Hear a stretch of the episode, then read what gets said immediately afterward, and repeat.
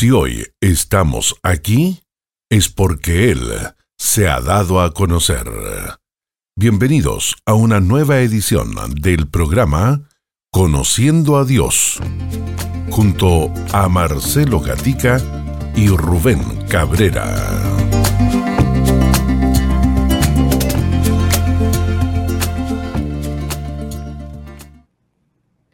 Sean todos muy bienvenidos a todos nuestros queridos hermanos, auditores, hermanos que nos acompañan cada oportunidad, cada semana en este espacio. Y usted ya escuchó la presentación eh, que hemos denominado Conociendo a Dios, donde cada día estamos conversando sobre lo que la palabra del Señor nos dice acerca de nuestro Señor. Les recordamos que pueden encontrarnos en nuestras redes sociales como Ministerio Armonía y en nuestra página web eh, www.armonía.cl. Bueno, eh, como usted ha estado escuchando estos últimos espacios, últimos capítulos, nos acompaña nuestro hermano Rubén Cabrera, al cual le damos la más cordial bienvenida, mi hermano. ¿Cómo estás? Un gusto de poder saludarte. ¿Cómo está la familia? Hermano, estamos muy bien, gracias a Dios. Nuevamente contento por esta oportunidad. Amén. Sí, recordarles que nuestro hermano Rubén está desde Texas, ¿cierto? En Estados Unidos, nos eh, comparte y, damos gracias al Señor por las comunicaciones que nos permiten unirnos y cómo también poder llegar y, a través de toda la red de emisoras Armonía escuchar a una voz su palabra. Em, vamos a comenzar de inmediato en tierra derecha en cuanto al capítulo de hoy y la temática que este va a tener. Es un segundo, eh, digámoslo así, una segunda parte del espacio que usted escuchó la semana pasada, que fue la Trinidad de Dios, como un atributo eh, maravilloso, pero también que, nos permite seguir entendiendo de, de, lo que es nuestro Dios y su esencia Dios en tres personas.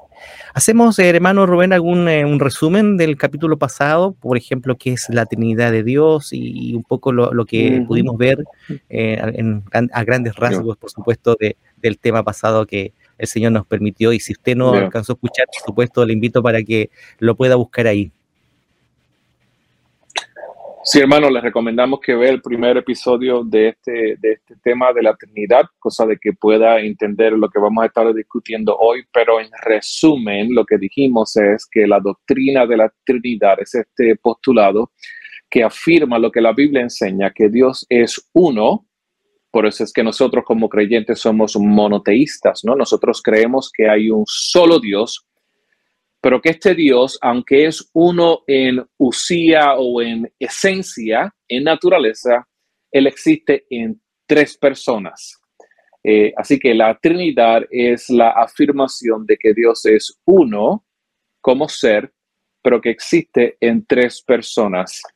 Y usualmente esas tres personas las vemos operando en lo que se conoce como el trabajo económico de Dios, ¿no? En relación a la creación donde afirmamos que Dios es Padre, Hijo y Espíritu Santo.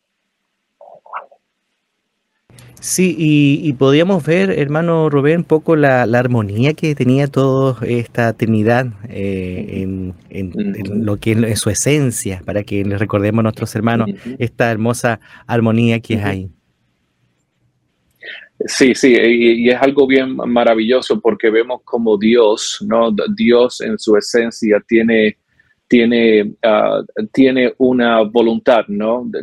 el Padre, el Padre tiene una voluntad. Vemos al Hijo ejecutando esa voluntad y vemos al Espíritu Santo aplicando esa voluntad en relación a nosotros como sus hijos. Y eso lo vemos no solamente en la salvación, pero también lo vemos en la creación. El trabajo económico de la Trinidad es, es, un trabajo en armonía, ¿no? Tanto el Padre como el Hijo y el Espíritu Santo están en perfecta armonía en relación y con relación a su trabajo aquí en la tierra. Eh, bueno, decir a nuestros hermanos que todo lo que se comparte y esta doctrina de la Trinidad es netamente bíblica, de la palabra del Señor, ¿no? Aquí no hay una, un, algo que me parece ser o algo, una, una, un argumento de este tipo o creo que puede ser, no, es lo que la palabra del Señor se nos señala, nos revela y eso es importante considerarlo. Me, me acordé, hermano Roen, de la iglesia de Berea, eh, cuán importante el trabajo que ellos mm. hacían. Ellos recibían una enseñanza mm. y no se quedaban ahí nada más, sino que iban y, verificaban, ¿será esto lo que, eh, lo que nos están diciendo es realidad? Entonces, también el ánimo para nuestros hermanos que cuando eh, a veces damos citas bíblicas acá y puedan ellos tenerlo muy presente en cuanto a lo que es este eh, eh, lo que es la palabra del Señor y cómo Dios se manifiesta en esto maravilloso que es eh, ser un Dios de esta esencia que es trino. Por eso me hago referencia a esto, hermano Rubén, porque ¿dónde aparece la Trinidad? juntos en la, en la, Biblia. Y grabamos a la palabra del Señor para que nuestros hermanos estén muy atentos también a escribir allí y tomen notas y, al respecto. Seguro, no, no, eh, eh, eh, gran pregunta y eso es lo que queremos hacer hoy, ¿no? Queremos adentrarnos en la palabra y ver los pasajes o algunos, algunos pasajes ah, que nos enseñan y nos demuestra cómo la Trinidad está, no solamente es una realidad bíblica, pero cómo ellos están trabajando juntos. Me gustaría comenzar, hermanos, partiendo de la premisa de lo que estuvimos discutiendo la, la vez pasada, eh, es la perspectiva de, Dios con relación a la eternidad, ¿no? Y dijimos que en muchas ocasiones Dios se, se identifica a sí mismo en plural, ¿no? Vemos eso en el libro de Génesis, capítulo 1, verso 26, y voy a, voy a, a, mencionar estos pasajes en pasada solamente para recordar lo que discutimos la vez pasada, cosa de que los pasajes que vamos a discutir hoy realmente hagan sentido y estén, eh, estén explicados en su contexto. Génesis 1.26 dice, Dios dijo, hagamos al hombre a nuestra imagen y a nuestra semejanza. Vemos cómo Dios está hablando de sí mismo en qué? En plural. Génesis 3.22 dice, entonces el Señor Dios dijo, ahora el hombre ha venido a ser como uno de nosotros, ¿no? Está hablando nuevamente en plural. Génesis 11.7 dice, vamos, esto es en el contexto de la torre de Babel, ¿no? Cuando el hombre estaba pecando, quería construir una torre, ser como Dios. ¿Qué fue lo que Dios dijo? Bajemos y confundamos sus lenguas, ¿no? Aquí de nuevo, nuevamente, Dios hablando de sí mismo en plural. Vemos también Isaías 6.8, cuando dice el profeta Isaías, y oí la voz del Señor que decía, ¿a quién enviaré y a quién irá por nosotros? Así que vemos, estos solamente son algunos pasajes donde Dios se refiere a sí mismo en plural. Ahora, ¿por qué es que Dios se refiere a sí mismo de manera plural? ¿Por qué es que Dios se, refiere a sí mismo usando términos como nosotros, bajemos, confundamos, ¿no? Es porque hay un, hay, un término teológico que se llama el pericoresis, ¿no? El pericoresis eh, significa que Dios existe en una morada mutua. Eso significa, hermanos, que los tres miembros de la Trinidad moran completamente en cada uno. Eso significa, hermanos, que cada miembro de la Trinidad es completamente divino.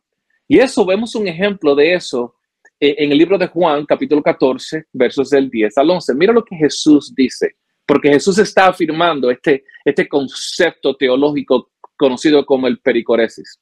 Él dice, ¿no crees que yo estoy en el Padre y el Padre en mí? ¿Ven eso?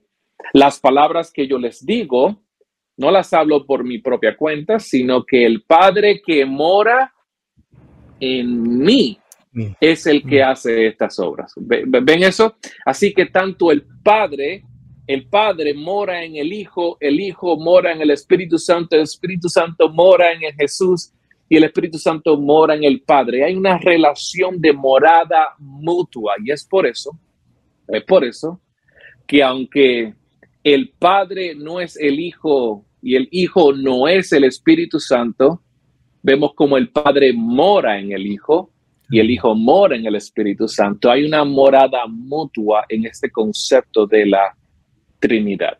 Y es por eso que quería comenzar desde la perspectiva de Dios. Dios se refiere a sí mismo en plural porque asume y presupone esta realidad de la Trinidad. Hermano, no sé si me querías mencionar algo antes de me que acordé, continúe. Me acordé de cuando ah, eh, uno de los discípulos le dice, es, eh, Jesús, Maestro, muéstranos al Padre.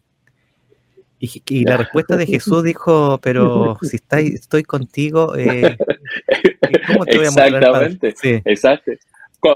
Cuando me miras a mí, están viendo al Padre. Ese es el pericoresis, ¿no? Esa es, es esa morada mutua. Y, y es, es un concepto glorioso es un concepto que quizás se nos hace difícil comprender porque, como dije en la primera clase, nosotros somos un ser con una persona, pero Dios no es como nosotros, ¿no? Dios es un ser con tres personas. Ahora, mencioné la perspectiva de Dios acerca de la Trinidad, pero me gustaría mencionar algunos pasajes desde la perspectiva de los autores de la Biblia, ¿no? Los autores de la Biblia también afirman este concepto de la Trinidad. Segunda de Corintios 13, 14, mira lo que Pablo dice, que la gracia del Señor Jesucristo, ¿quién es el Señor Jesucristo? El Hijo. El amor de Dios, cada vez, y esto es importante hermano, y si lo tiene que anotar, por favor, por favor, eh, eh, recuerde esto, cada vez que la, la, la palabra menciona a Dios en relación a los otros miembros de la Trinidad, se está refiriendo al Padre, ¿no? Eh, cada vez que vemos el concepto de Dios en un, en un pasaje de la Biblia, usualmente se está refiriendo al Padre. Mira lo que Pablo dice, en la gracia del Señor Jesucristo, en el amor de Dios, Padre, y la comunión del Espíritu Santo. Sean con todos ustedes. ¿Ve? Pablo afirma la Trinidad, la gracia de Jesús, el Hijo, el amor de Dios Padre y la comunión del Espíritu Santo la tercera, el tercer miembro de la Trinidad. Marcos 1, del 9 al 13 dice, sucedió que en aquellos días Jesús vino a Nazaret de Galilea y fue bautizado por Juan en el Jordán. Inmediatamente al salir del agua, mira lo que sucede, hermanos, porque aquí vemos los tres miembros de la Trinidad operando mutuamente en perfecta armonía. Los cielos se abren y mira lo que dice, el Espíritu Santo descendió sobre Jesús como una paloma. No que una paloma descendió, sino que el Espíritu Santo descendió como una paloma y vino una voz de los cielos que decía, tú, refiriéndose a Jesús, eres mi Hijo amado. En ti me he complacido donde encuentro mi complacencia, ¿no? Aquí vemos los tres miembros de la Trinidad operando en perfecta armonía. Tenemos al Hijo siendo bautizado con el Espíritu Santo, recibiendo la voz sublime de su Padre. Tú eres mi Hijo y en ti me he complacido. Pero también lo vemos, hermanos, con el apóstol, que para mí y para muchos teólogos eh, eh, eh, el, libro de Juan o el Evangelio de Juan es el, es el Evangelio más teológico o más teológicamente estructurado, porque el apóstol Juan no solamente habla de la divinidad de Jesús, pero nos da un compendio teológico acerca de la Trinidad. Mira lo que dice Juan. Este, en Juan 17.1 está refiriéndose a la oración sacerdotal, ¿no? Y esto creo que le hicimos alusión a ello en la, en la clase pasada. Estas cosas habló Jesús alzando los ojos al cielo, diciendo, Padre, la hora ha llegado, glorifica ahora a tu Hijo, para que el Hijo entonces te glorifique a ti, por cuanto le dices autoridad sobre todo ser humano, para que Él le dé vida a todos los que tú le has dado. Amén. Ahí vemos entonces otro ejemplo de cómo es que la Trinidad está operando. Vemos al Hijo hablándole al Padre. Si fuéramos unitarios, tuviéramos un problema grave con este pasaje, ¿no? porque entonces estaríamos asumiendo que Jesús tiene doble personalidad, ¿no? Que Jesús está hablándose a sí mismo, eh, eh, tomando el oficio y la función tanto del Hijo como el Padre. No, no, no, hermanos, estamos hablando de la Trinidad siendo ejemplificada en un evento histórico donde vemos a Jesús dirigiéndose a su Padre. ¿okay? Así que vemos, la, la, la palabra es sumamente clara, hermanos, cómo vemos la Trinidad no solamente trabajando en armonía, pero vemos este, esta, esta idea de tres miembros de la Trinidad siendo ejemplificado por los autores de la Biblia. Eh, hermano Rubén, sí, muy, muy claro en, en cuanto a esta armonía de la Trinidad eh, que lo vemos en la palabra del Señor. Y si usted no alcanzó a notar los textos, bueno, y lo mencionábamos, que cuando vuelva a, leer, a escuchar este programa lo pueda ir anotando porque va a ser Amén. muy eh, de, de, mucha claridad. Ahora, eh, ¿cómo vemos a Jesús? Ahora, el Hijo como, como Dios en la, en la Biblia, en la palabra del Señor. ¿Cómo en, los ejemplos que nos puede dar, hermano? Ya. Eh, eh, vemos de nuevo, eh, regresemos de nuevo al, al, apóstol Juan, ¿no? Juan capítulo 1, versos del 1 al 2, que es uno de los pasajes más, más claros en los evangelios con referencia a la deidad de Jesús en el griego existía este concepto de el logos, ¿no? Este, este logo, la palabra logos significa palabra, ¿no? O conocimiento en términos de, de, de palabras, ¿no? Eh, pero en términos filosóficos era, era la, la, la, fuente de todas las cosas, ¿no? Y mira, mira cómo Juan establece este texto. En el principio ya existía el verbo, el logos. Y este logos estaba con Dios, armonía, relación, pero no solamente eso, era que este logos era Dios. ¿Quién es el logos? Uh, a, a, quién se está refiriendo el apóstol Juan? Se está refiriendo al Hijo de Dios. Y él está diciendo que el Hijo de Dios, Jesús, existía en el principio, que Jesús estaba con Dios, relación, pero también que Jesús estaba o era Dios. No solamente estamos hablando de morada mutua, no estamos hablando de relación trinitaria, sino que estamos hablando de la deidad del Hijo de Dios, que Jesús mismo era ontológicamente o naturalmente Dios. Juan capítulo 12, verso 37, hermanos, si hay un pasaje en la Biblia, no solamente que afirme la deidad de Jesús, pero que utilice el Antiguo Testamento como afirmación de que Jesús, como Hijo de Dios, estaba presente en el Antiguo Testamento. Y quiero hacer un paréntesis aquí, hermano, porque muchos de nosotros hemos pensado que Jesús, como Hijo de Dios, vino a la luz en el Nuevo Testamento. No, el Hijo de Dios existía en el Antiguo Testamento. ¿Por qué? Porque Él es Dios.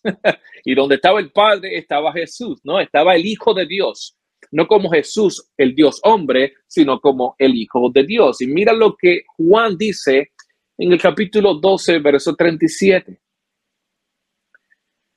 Pero aunque había dicho, hecho tantas señales delante de ellos, no creían en él para que se cumpliera la palabra del profeta Isaías que dijo, Señor, ¿quién ha creído a nuestro anuncio y quién ha revelado el brazo del Señor? Por eso no podían creer porque Isaías dijo también, Él ha cegado sus ojos y endurecido su corazón para que no vean con los ojos y entiendan con el corazón y se conviertan yo, y yo los sane. Mira lo que dice en el verso 41.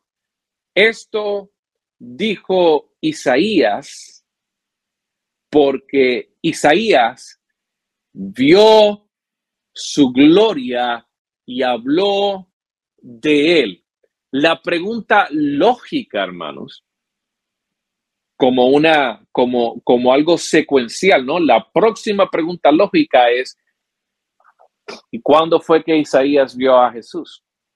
¿No? Bueno, si vamos a Isaías capítulo 6, mira lo que el profeta Isaías dice. En el año de la muerte del rey Usías, vi yo, ok, Juan nos dice que Isaías vio a Jesús y habló de su gloria. Eso es importante. Eso es importante. Él vio y habló de su gloria. Isaías capítulo 6 nos dice que él vio al Señor, a Yahweh, sentado sobre un trono alto y sublime. Y la orla de su manto llenaba el templo. Por encima de él habían serafines y cada uno tenía seis alas. ¿Y qué es lo que estaban diciendo? No solamente se cubrían sus rostros, se cubrían sus pies, pero estaban diciendo, Santo, Santo, Santo es el Señor de los, ejércitos. Llena está toda la tierra de su gloria. Hermanos, no solamente Isaías vio al Señor sentado en su trono, pero Juan dice que él habló de su gloria. ¿Qué gloria? La gloria que él experimentó que está plasmada en el libro de Isaías capítulo 6, que es lo que dice, y la gloria llenaba toda la tierra y se estremecían los cimientos de los umbrales a la voz de que clamaba y la casa se llenó de humo. Hermanos, el apóstol Juan nos está diciendo que Isaías capítulo 6 se está refiriendo a nuestro Señor Jesucristo. Ah, no, no, solamente el apóstol Juan nos dice que Él es el logo y que este logo se estaba con Dios y que era Dios, sino que este logos, este verbo que Jesucristo fue a quien Isaías vio sentado en su trono. Me ibas a decir algo, hermanos. Tengo varios otros pasajes que quiero leer, pero. Sí.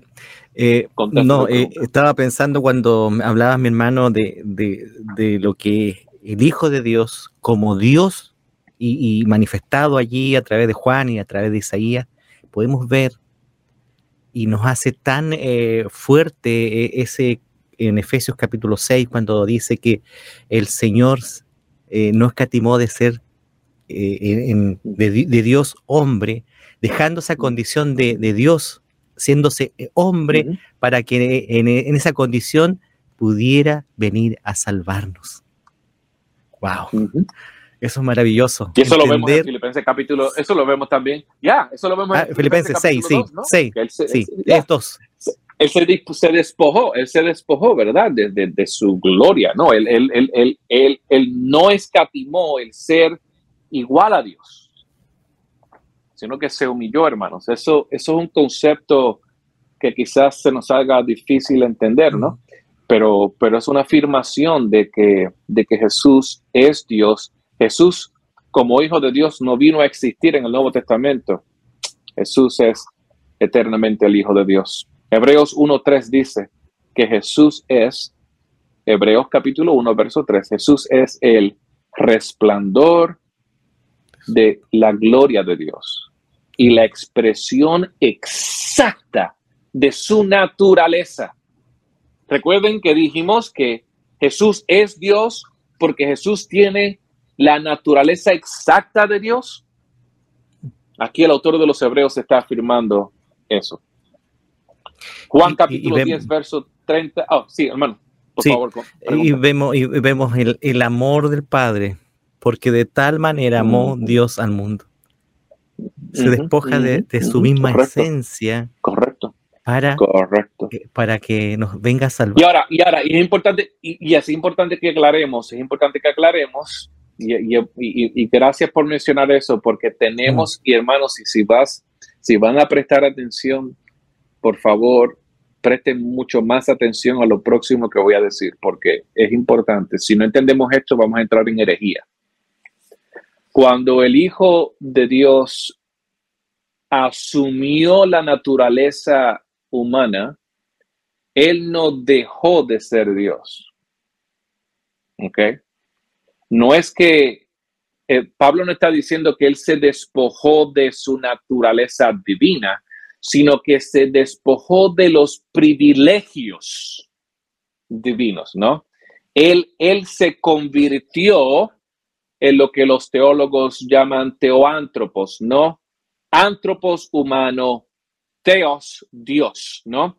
Que él se convirtió entonces en el Dios hombre, no dejando de ser Dios, sino que asumiendo una naturaleza humana.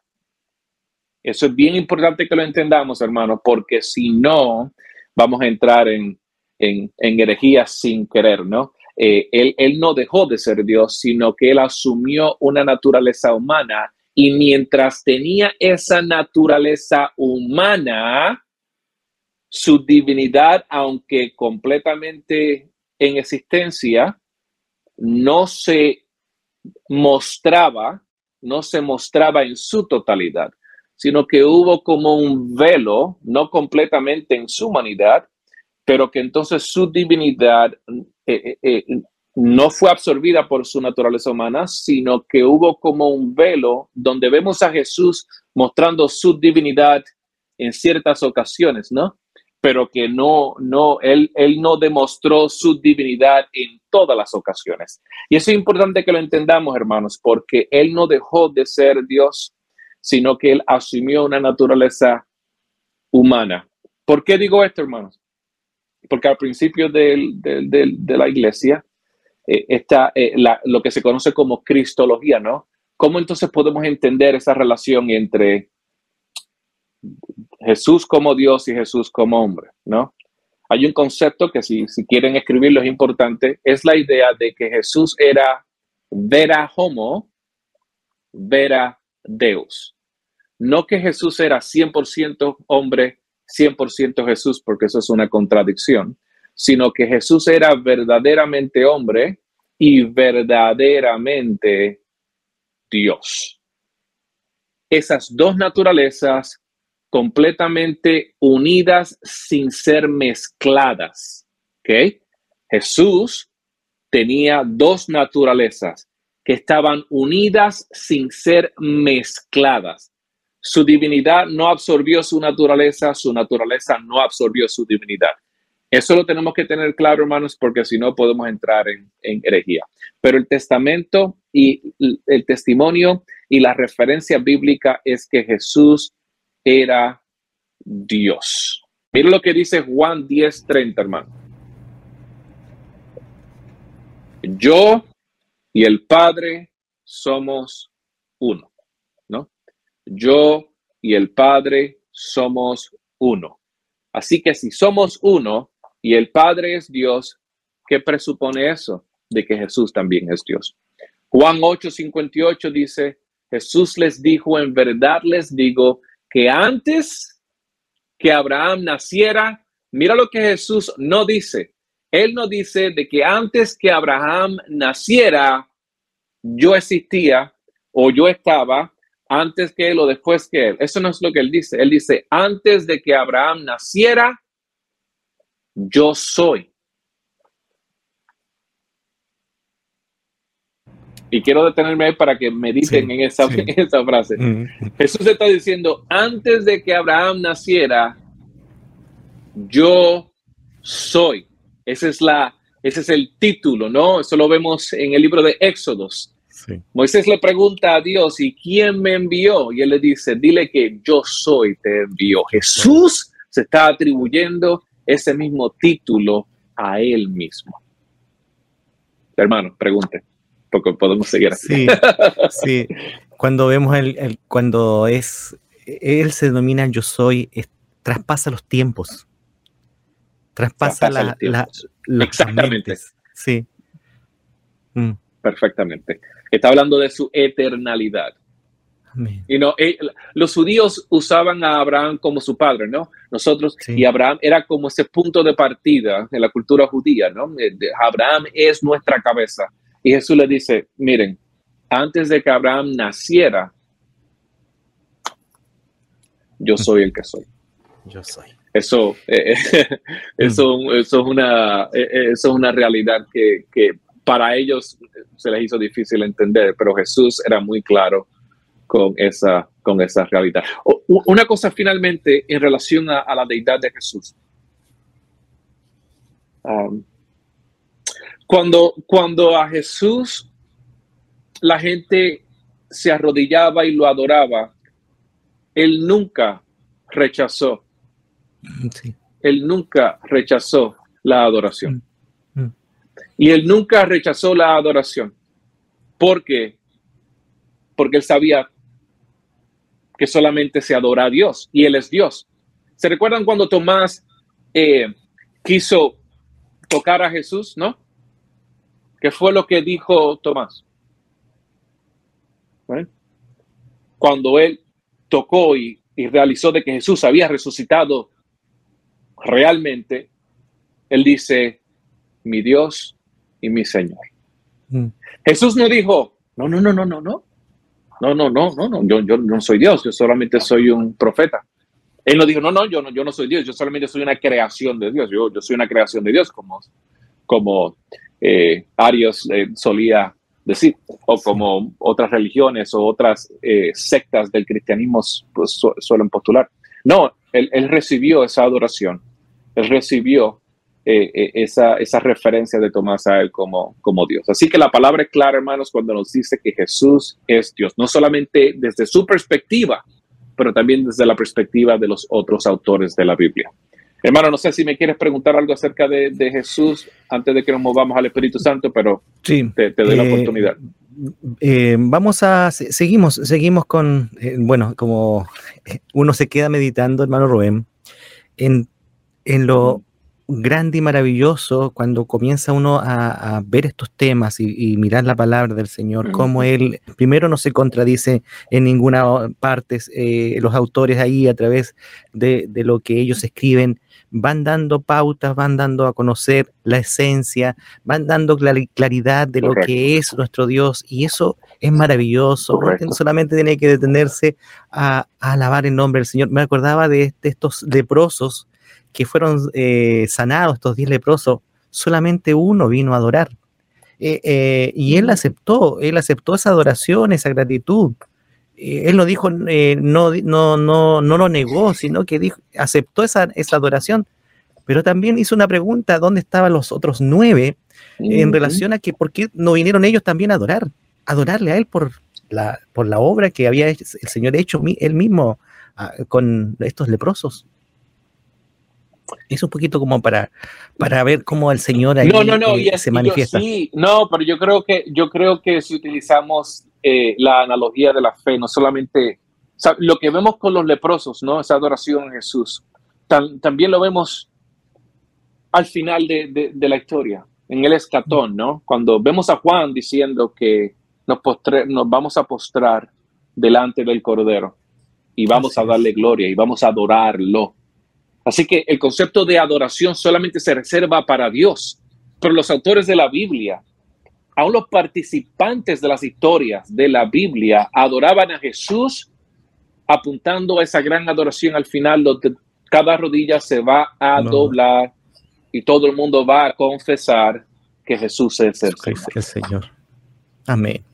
Gloria sea al Señor nada más, gloria sea al Señor. ¿Cómo vemos eh, el Espíritu Santo ah, eh, como Dios en la Biblia, en la palabra del Señor, hermano?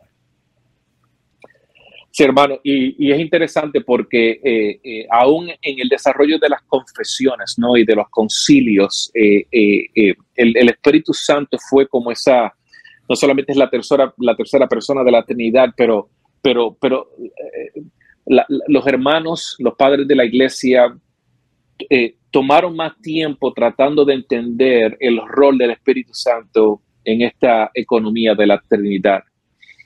Pero de nuevo, como el testimonio de la palabra es tan claro, ellos tuvieron que admitir que el Espíritu Santo es Dios. Y así fue como Tertuliano entonces eh, finalizó como primera persona este concepto de el Trinitas o lo que nosotros llamamos como Trinidad. En Génesis capítulo 1, verso 2, mira lo que la palabra dice. La tierra estaba sin orden y vacía, y las tinieblas cubrían la superficie del abismo. ¿Y qué dice? Y el Espíritu de Dios se movía sobre la superficie de las aguas. El Espíritu de Dios. Aquí vemos cómo un Moisés en el primer capítulo, en el segundo versículo, está hablando acerca de la persona del Espíritu Santo como Dios. Hechos 5.3, y esto lo mencionamos en la clase pasada. Vemos el, ejemplo de la historia de Ananías. Entonces Pedro dice, ¿por qué fue que, que Satanás ha llenado tu corazón para mentirle al Espíritu Santo? Y luego al final del capítulo del verso 4, él dice, no has mentido a los hombres, sino le has mentido a Dios. Así que él iguala el Espíritu Santo con Dios, que el Espíritu Santo es Dios. Por lo tanto, cuando tú le mientes al Espíritu Santo, le estás mintiendo a quién? A Dios. Primero de Corintios capítulo 6 dice, verso 11, y esto eran algunos de ustedes, pero fueron lavados, pero fueron santificados, pero fueron justificados en el nombre del Señor Jesucristo y en el Espíritu de nuestro Dios. Efesios 4:30 dice, y no entristezcan al Espíritu Santo de Dios. Quiero detenerme ahí, hermano, porque Pedro en el libro de los Hechos dice que no le mientas al Espíritu Santo y Pablo en Efesios capítulo 4 dice, no entristezcan al Espíritu Santo, por el cual fueron sellados para el día de la redención. Así que vemos como el Espíritu Santo, con su rol aquí en la tierra para traer convicción, en su rol en la creación, en su rol en nuestra santificación, vemos como los autores de la Biblia atribuyen divinidad al Espíritu Santo, haciéndolo igual a Dios. El Espíritu Santo de Dios es Dios y es miembro de esta perfecta armonía que nosotros llamamos como Trinidad. Así que hermanos, no solamente vemos la Trinidad siendo afirmada por el Padre, vemos la Trinidad siendo afirmada por el Hijo, vemos la Trinidad siendo afirmada por el Espíritu Santo y vemos la Trinidad siendo afirmada por los autores de la Biblia. Así que lo que los padres de la iglesia, lo que encontramos en el concilio de Nicea, lo que encontramos en, en el credo de los apóstoles, ¿no? lo que encontramos en todas las confecciones ortodoxas cristianas, es que este Dios es uno en esencia, o usía, y tres en hipóstasis o personas, que este Dios es uno en naturaleza, pero que Él se manifiesta a nosotros en su creación en tres personas.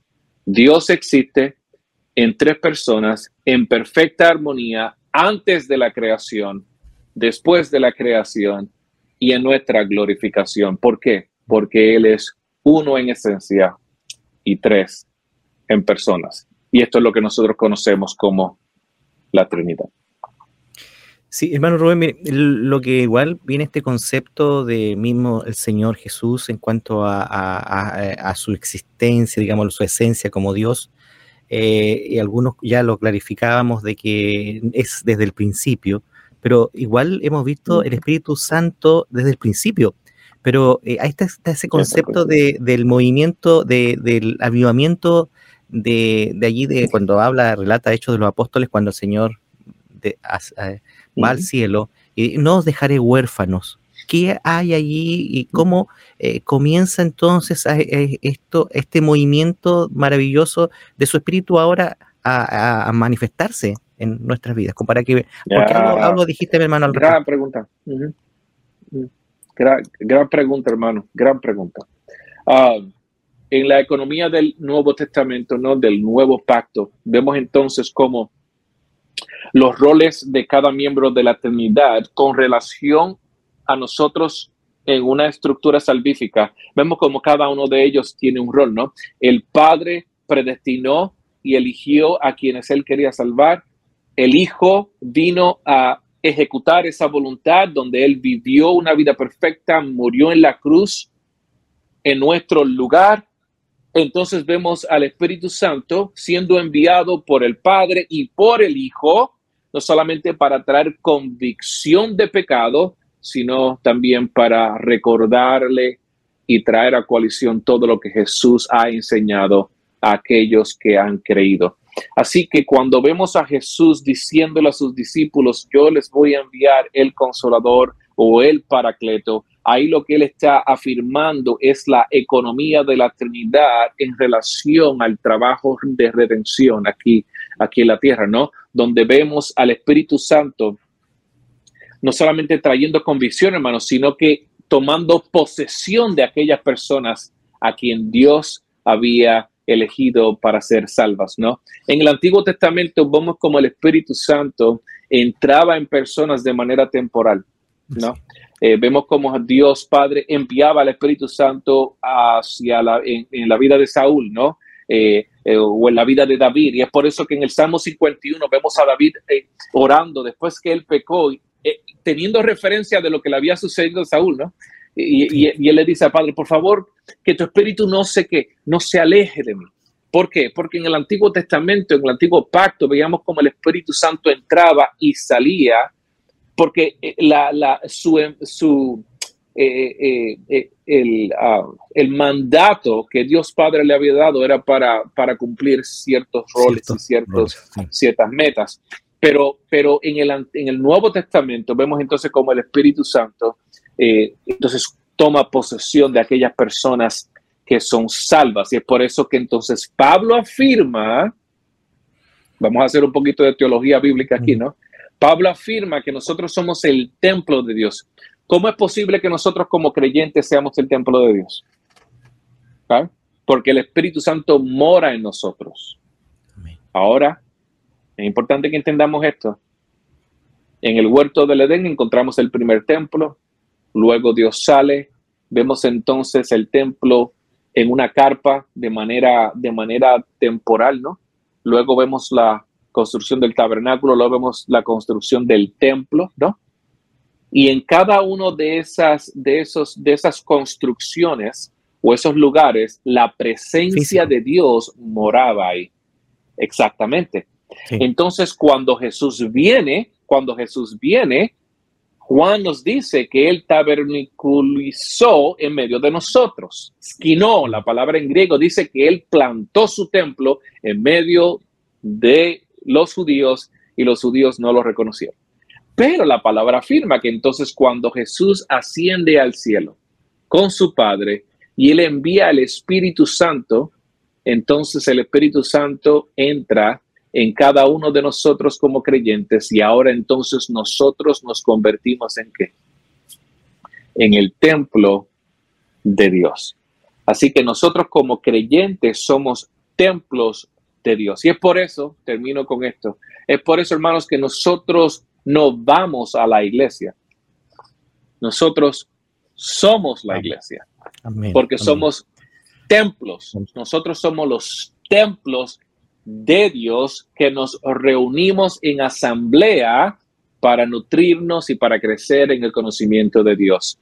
Pero nosotros somos sus templos, eh, porque el Espíritu Santo mora en nosotros. Así que vemos ese rol del Espíritu Santo no solamente en convicción para salvación, sino también en, su rol de santificación en la vida de cada uno de nosotros como creyentes.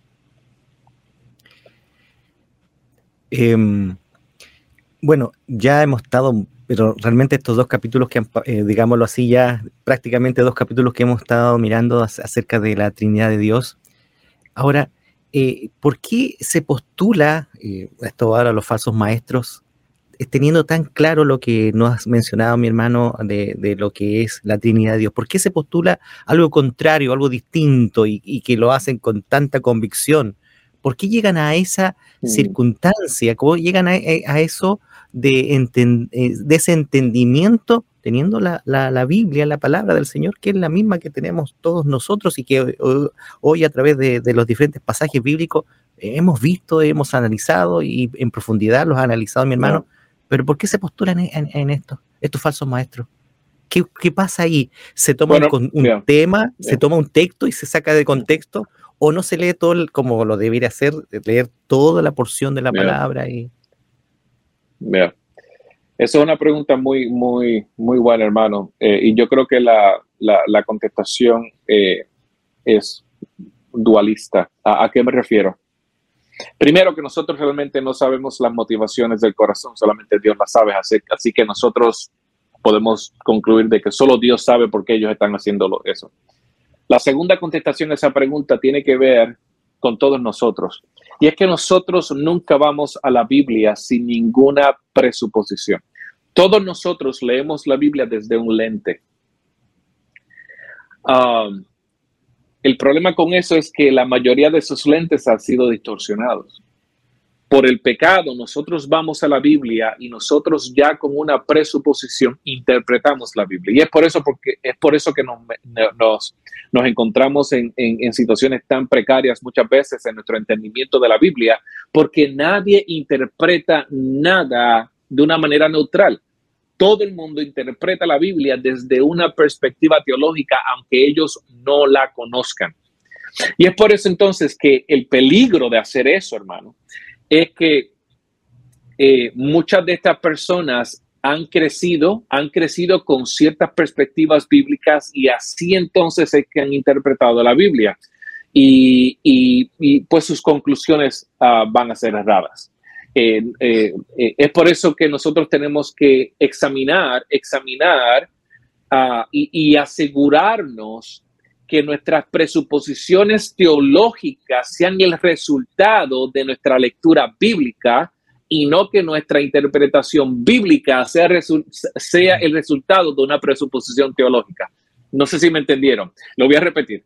Tenemos que asegurarnos que, nuestra, que nuestras conclusiones teológicas provengan de, de nuestro entendimiento de la Biblia o de lo que hemos leído de la Biblia no que nuestro entendimiento de la Biblia sea el resultado de una presuposición teológica, porque cuando hacemos eso, entonces podemos concluir un sinnúmero de cosas. Esa es la segunda cosa que quería decir, porque quiero, quiero darle la oportunidad a muchas personas que, que han concluido cosas erróneas a que la gracia de Dios trabaje en ellos, porque en una ocasión nosotros estuvimos ahí. en una ocasión todos nosotros estuvimos errados, ¿no? Y el tercer punto, hermanos, es que existe la realidad de falsos maestros, ¿no? Um, hay falsos maestros con intenciones y motivaciones completamente erróneas, eh, demoníacas, eh, eh, completamente uh, personales y, egoístas. Y, pues estas personas han, han concluido ciertas cosas que volitivamente reconocen que son falsas, pero su deseo es, es el engañar. Y sabemos que su deseo es el engañar porque cuando corrección ah, ah, ha sido mostrada hacia ellos, cuando personas tratan de corregir a estas personas, estas personas eh, no, no, quieren, no quieren eh, ceder sus posiciones. Así que eh, yo creo que es necesario que entendamos esos tres aspectos con relación a enseñanzas que son erróneas porque eh, eh, el crear esas categorías nos va a, permitir a nosotros no solamente ser un poquito más eh, detenidos en, en, cuanto a juzgar a aquellos que quizás tienen una doctrina del Espíritu Santo errónea, pero que podamos entonces juzgar y discernir lo que es un falso maestro de alguien que quizás tiene una enseñanza que no está completamente correcta. Eh, un, ejemplo, un ejemplo de esto, hermano, puede ser eh, eh, la, diferencia que existe entre aquellos que, creen ¿no? que, el Espíritu Santo está otorgando esos dones apostólicos hoy en día y aquellos que son más cesacionistas, ¿no? no estamos hablando de que aquellos que creen en los dones apostólicos son herejes. Si decimos eso, estamos en error, ¿no? Que ellos tengan un entendimiento erróneo no significa que sean herejes. So, hay una gran diferencia entre quizás sostener ¿no? Un, postulamiento doctrinal que quizás difiere de nosotros a una persona que volitivamente y, con, de una manera a, a propósito está, está decidiendo engañar a otras personas a, través de falsas enseñanzas. Creo que es necesario que entendamos la distinción entre esas tres categorías. Y eso, bueno, mm, pensaba un poco de la curiosidad que pueda haber en el, en el creyente por esas, esas postulaciones, por esos, esos postulados eh, en cuanto a qué se dirá. Y ahí viene el error porque, claro, eh, si no se estudia, si, si no se tiene las cosas bien claras, entonces fácilmente va a tomar esa, ese, eso para una como doctrina. Entonces, ahí es el cuidado de, los, de todos los creyentes que, que escuchan o que están mirando todos estos falsos maestros.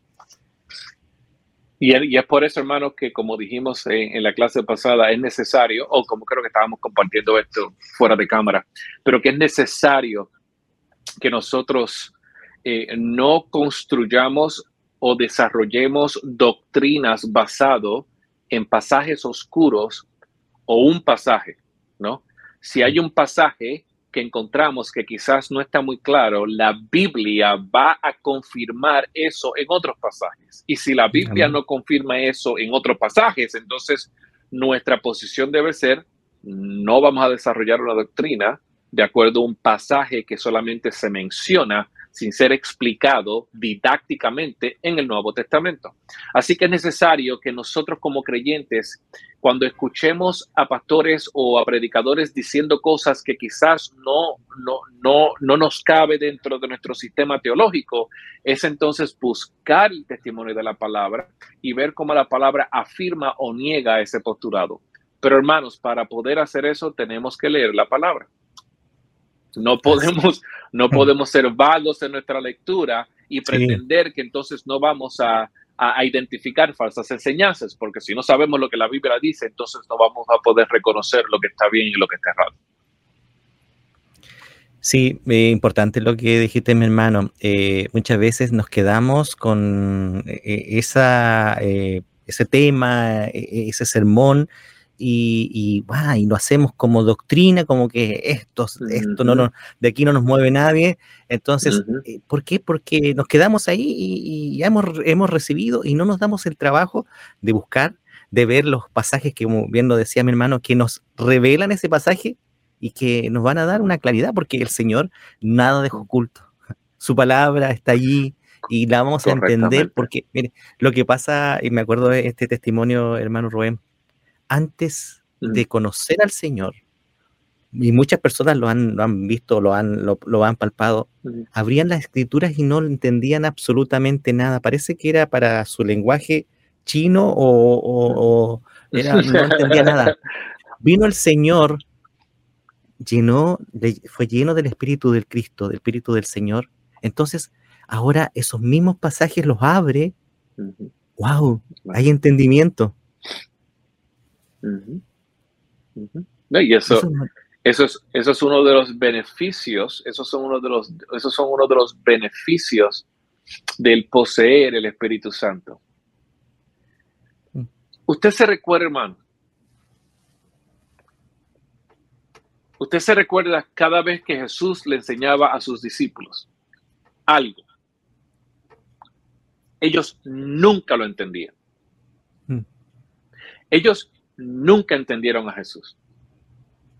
A mí, si nosotros vamos a hablar acerca de, de, un fracaso abismal en términos de el entendimiento que tenemos que tener acerca de Jesús y de su evangelio y de sus planes, podemos ver cómo los discípulos no entendieron nada de lo que Jesús les enseñó. Y es por eso que Jesús constantemente tenía que, que, que reexplicar y repetir. Lo, no se recuerda cuántas veces Jesús se molestaba con los discípulos, no decía, pero, pero cuántas veces te tengo que repetir lo mismo, o cuántas veces te he dicho lo mismo. Aún Jesús muere, Jesús muere y ellos están, se nos fue la esperanza, mm. se acabó todo. Jesús resucita, les, no, no era necesario que todas estas cosas no se recuerdan cada vez que yo les dije que yo iba a morir y que yo iba a resucitar. No se, no se por, la, esta es la pregunta, hermano. ¿Por qué fue que ellos nunca entendieron las enseñanzas de Jesús? ¿Por qué tú crees que Jesús tenía que entonces en privado tratar de explicarles una y otra vez lo que él estaba enseñando? Es un detalle bien claro, hermanos, porque el Espíritu Santo no había tomado posesión de sus vidas. Mm. ¿Se recuerdan en el libro de los Hechos? Pedro dice, nosotros hemos recibido el Espíritu Santo. ¿Te recuerdas cuando estaban eh, eh, discutiendo acerca de por qué que los gentiles estaban recibiendo el Espíritu Santo? Y Pedro dice, nosotros, ellos recibieron el Espíritu Santo al mismo tiempo que nosotros, recibimos el Espíritu Santo.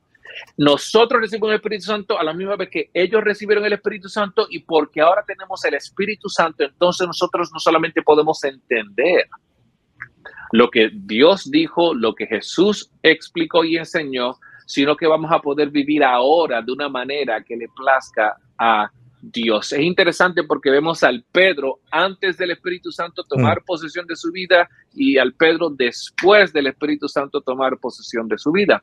Y es interesante, hermanos, y creo que digo esto porque lo que acabas de decir es, es muy acertado.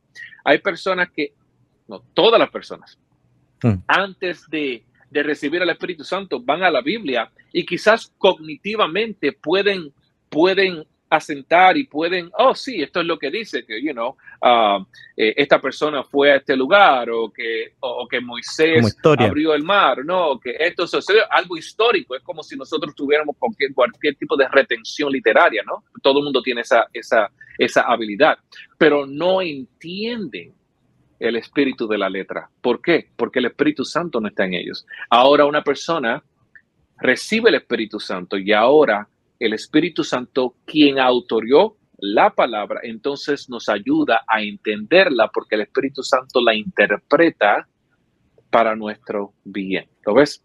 Así que es interesante que entendamos la necesidad del Espíritu Santo para entender lo que la palabra así enseña. Y por último, no solamente, hermano, no solamente Jesús envió al consolador, no solamente Jesús y el Padre enviaron al Espíritu Santo para traer convicción, pero también, hermanos, Jesús ha establecido y le entregó a la iglesia pastores y maestros mm.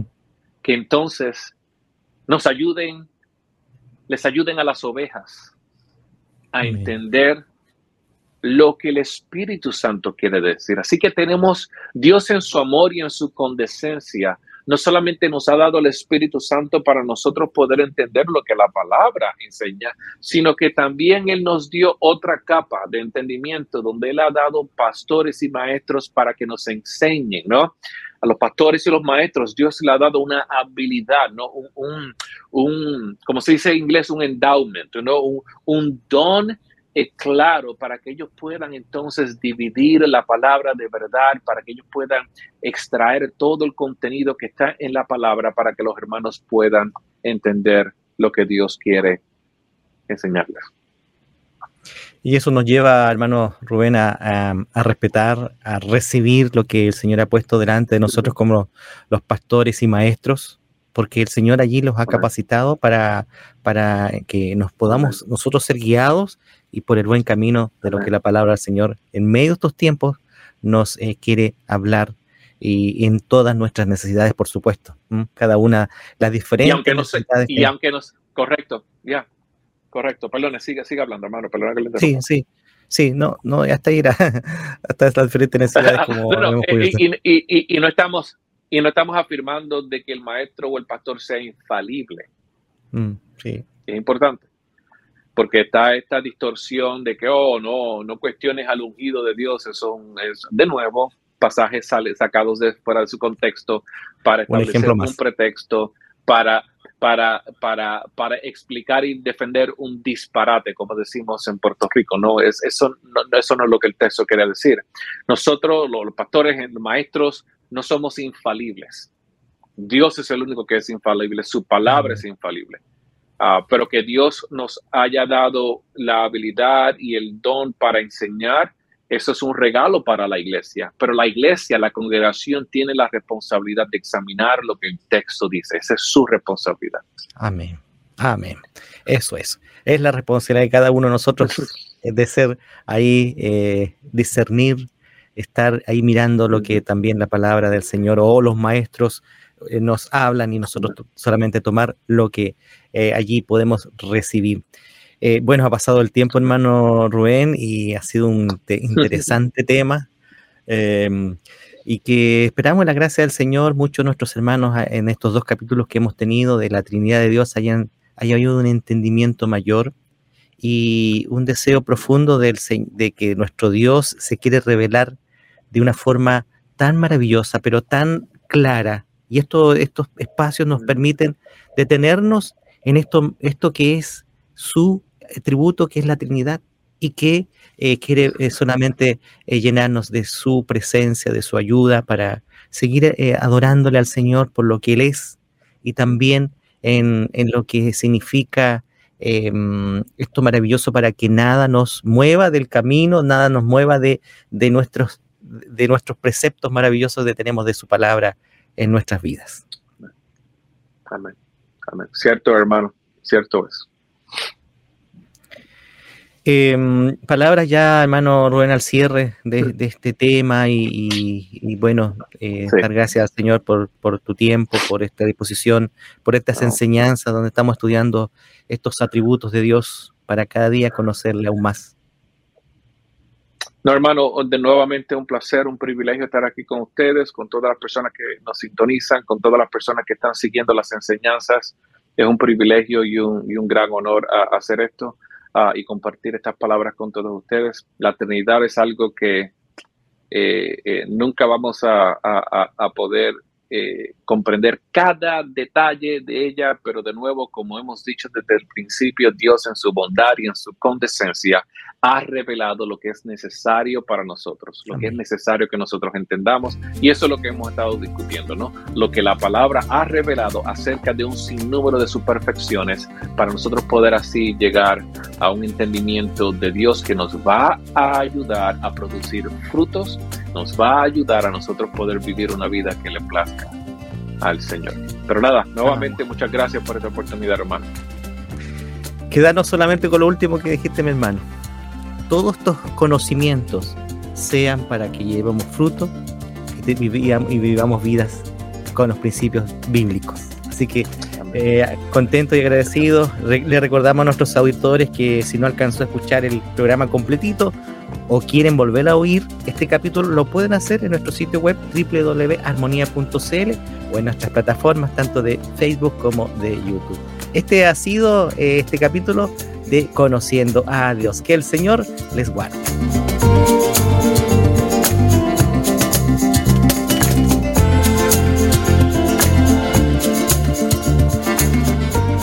¿Quieres volverlo a escuchar? Encuentra Conociendo a Dios en Spotify, Apple Podcast y armonía.cl. Cada semana un nuevo episodio.